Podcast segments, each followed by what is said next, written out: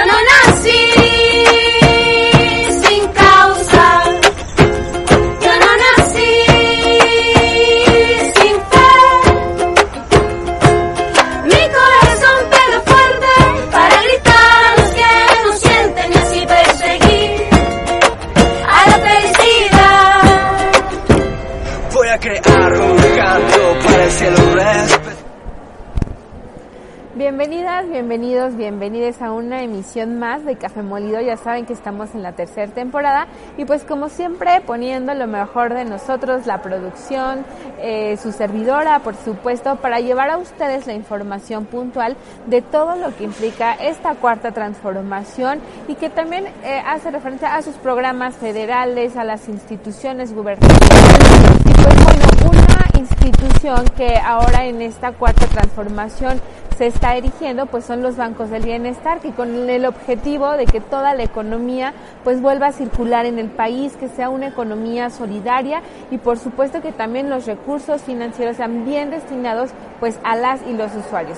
Y pues bueno, hoy agradecida por tener aquí a un invitado Andrés Pantoja, damos la bienvenida, Gracias, quien Dani. es el coordinador estatal de información para los bancos del bienestar. Bienvenido Andrés, muy buenas tardes. ¿Cómo estás, Dani? Muchísimas gracias. Pues aquí a sus órdenes para platicarles de este proyecto prioritario del presidente de la Nación.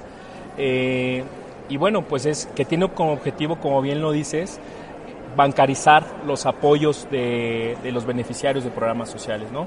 Acercarlos, que, no tenga que trasladarse ya, ya como actualmente se hace, a mesas de pago, eh, oficinas de tele- de telégrafos, sino que ya puedan retirar su dinero cuando lo crean conveniente y en el momento que, que lo requieran.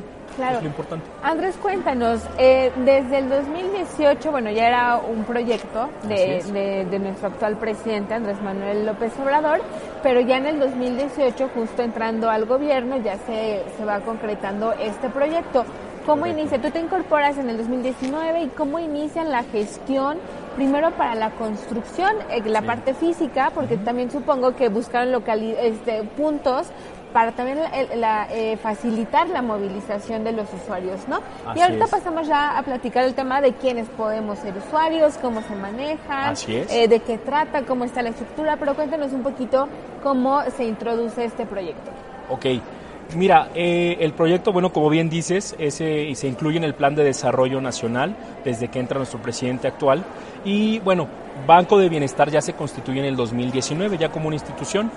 Eh, bueno, a partir de entonces, aquí en, el, en la delegación Querétaro, eh, me dan la responsabilidad de buscar estos predios en conjunto con los, con los compañeros de la delegación, en su momento con los directores regionales que nos facilitaban estos predios.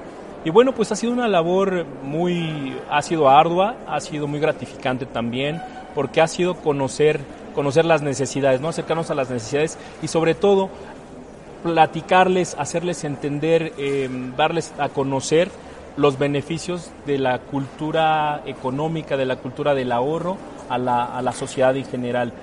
Como bien saben, estos programas van enfocados o los programas sociales están enfocados a las personas que, que bueno, que lo requieren, eh, que tienen necesidades económicas. Entonces, muchos de ellos no tienen estas culturas del ahorro, ¿no?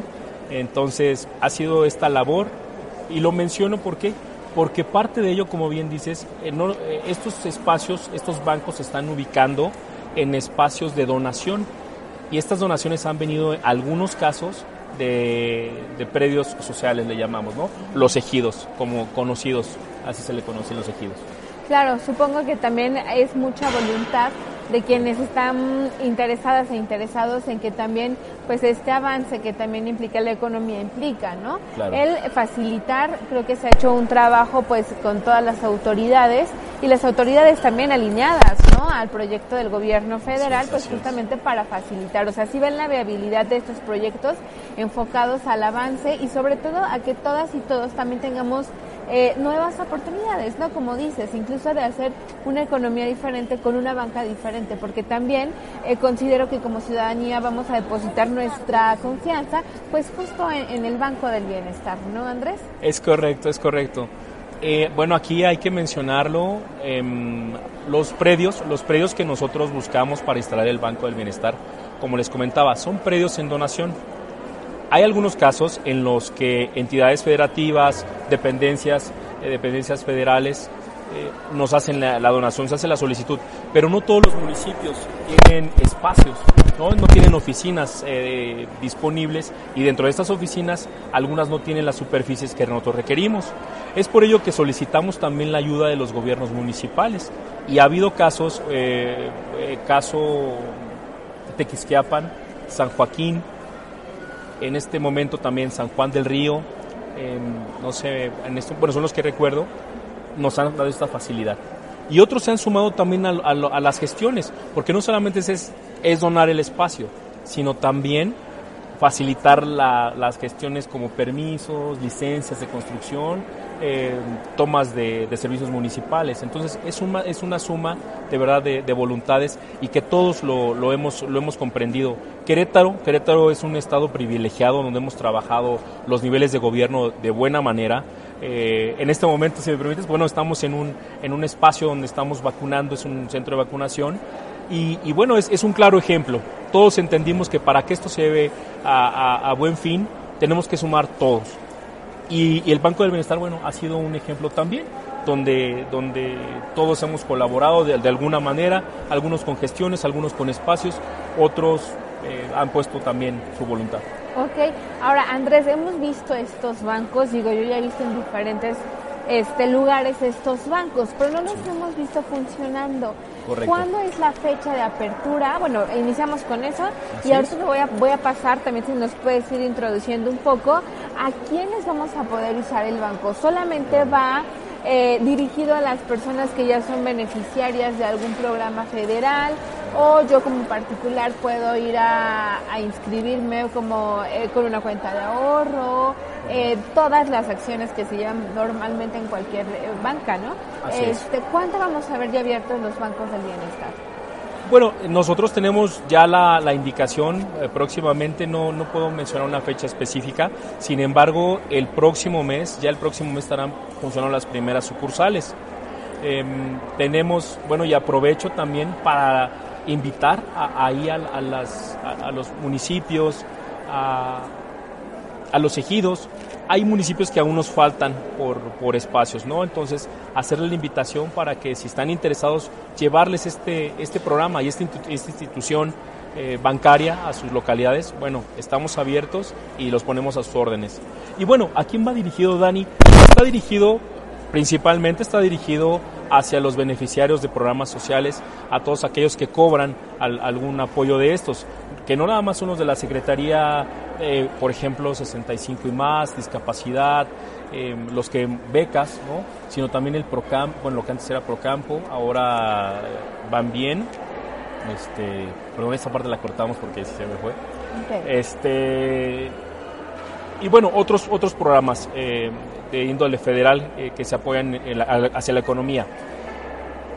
Además de ellos, también la sociedad en general puede, puede adquirir los servicios y los productos bancarios, como los hay en otros bancos, que por ejemplo son las cuentas de ahorro, inversión, tenemos CETES directos, el cambio de divisas, de un, eh, pago privilegiado, eh, incluso también el retiro de efectivo, de retiro de efectivo.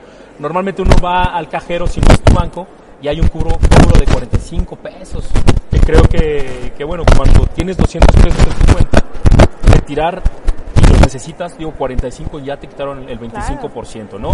En este caso será un 15%. No puede ser gratuito porque al final es una, es una institución que es independiente y requiere generar sus, sus propios recursos. Por lo cual, bueno, tiene que también tener en- entrada de, de, dinero, ¿no? Entonces, bueno, esos son los productos que tenemos y estos, y estos productos puede adquirir cualquier persona. Tú, servidor, cualquiera de las personas que está aquí, que no recibimos un programa social, podemos ir a abrir nuestra cuenta, podemos ir con nuestra tarjeta y podremos sacar nuestro dinero, podremos ir a consultar qué productos financieros nos pueden, nos pueden brindar, ¿no? Entonces va a estar abierto a la, a la sociedad mexicana. Es una banca social enfocada en eso, en ayudar a la economía del país. Claro, perfecto. Andrés, y en el estado nos contabas que se habían puesto una meta de Así poner es. 21 sucursales, 21 Así es. este, puntos, pero ya también se rebasó esto. ¿Nos cuentas Correcto. cómo va el avance de esta institución a nivel estatal? Claro que sí. Bueno, en un inicio eh, se asignaron hacia, para Querétaro 21 sucursales, con la intención de ser una sucursal al menos por municipio. En el caso de Corregidora, en el caso de Querétaro, en el caso del Marqués, que es la zona conurbada, se destinaron dos bancos por la población que se tiene. Aún así tenemos eh, un déficit de sucursales, por lo cual el, año pasado, en el mes de octubre, eh, gracias a la gestión por ahí que tuvimos con nuestra delegada, la doctora Peniche, me acompañó, o lo acompañé más bien yo, a nuestro director Humberto Segura, eh, regional de la región 4. Se realizó una gestión y se lograron tres sucursales más, lo cual, bueno, es un, eh, nos ayuda para dar cobertura a, a la población. En este caso, el objetivo es que las mesas de cobro, que es donde acuden los adultos mayores, por ejemplo, personas con discapacidad, eh, estas mesas de, pago que están dispersas en las localidades, podamos tener un banco, digamos, al centro para que puedan acudir y ahí hacer su cobro, ¿no? Entonces, poblacionalmente y territorialmente, tener bien distribuido. Y con estas tres más, creo que estaremos logrando, estamos más bien logrando ese objetivo, porque desde un inicio eh, así fue pensado, entonces vamos a alcanzar la meta y el objetivo de, de cubrir eh, la mayor extensión en el territorio estatal. Pero bueno, no solamente en el estado, porque también ah, por la distribución que tienen podremos atender municipios de, de San Luis Potosí, por ejemplo. Tenemos una sucursal en Purísima de Arista, que es Arroyo Seco, la cual va a poder dar servicio a, a San Luis Potosí. En el caso tenemos Peñamiller, podrá dar a Guanajuato. Aquí mismo, Tequisquiapan, podremos atender Hidalgo. Entonces están distribuidas de una manera que pueden acudir, ser más fácil para los, las localidades cercanas del estado, de otros estados, acudir a nuestro, al municipio más cercano, ¿no? Donde haya una sucursal. Claro. Entonces, ¿Qué, qué significa, bien. Andrés? ¿Qué significa este como población también tener un acceso más fácil a una banca que también es amigable? Claro. Porque también estamos acostumbradas o acostumbrados a que los bancos también suelen ser instituciones que también, en, pues, por sus propios medios también explotan los medios Así es. financieros, ¿no? Así es, ¿Qué así es. significa como población este avance también en este gobierno actual que también no, para nosotros represente pues un avance económico en lo individual, en lo familiar y sobre todo en lo colectivo, Andrés? ¿Qué significa? Bueno, significa un, un- avance eh, desde el punto de vista, bueno, desde, su constitución. Tiene como objetivo acercarlo, pero sobre todo es educar financieramente, es educarnos. Nuestro país históricamente somos eh, personas que recibimos un dinero y lo gastamos.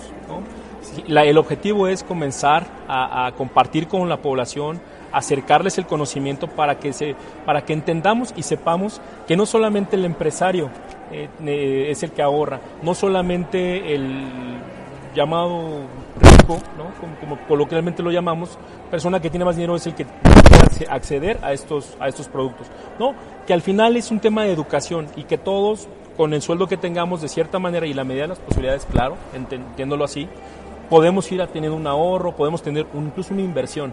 Sea, no nada más eh, los, los banqueros, no nada más los empresarios grandes pueden tener inversiones financieras, sino también nosotros en la población lo podemos hacer.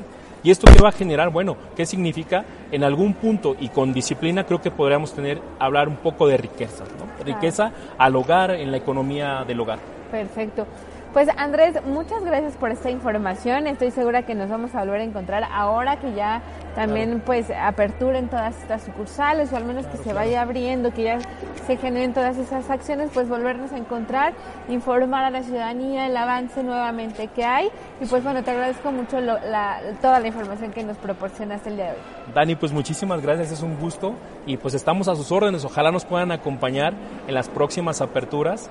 Y pues bueno, para que vean la realidad de qué se trata y ahí podamos compartir más hacia la población y a tu auditorio. Perfecto, pues que así sea Andrés. Gracias, Pues, Dani. Muchas gracias. Recuerden seguir la eh, transmisión por Lipo Multimedios, nuestra casa productora. Eh, también por TV San Juan, TV Cro Digital, por Te la Sabes y pues por YouTube, Instagram y Twitter. Recuerden dejar ahí sus comentarios, sus likes, seguirnos. Y pues bueno, yo una vez más agradezco su atención, sus comentarios y pues toda la buena vibra para este comienzo de año. Muchas gracias, Hamodi. Hasta la próxima.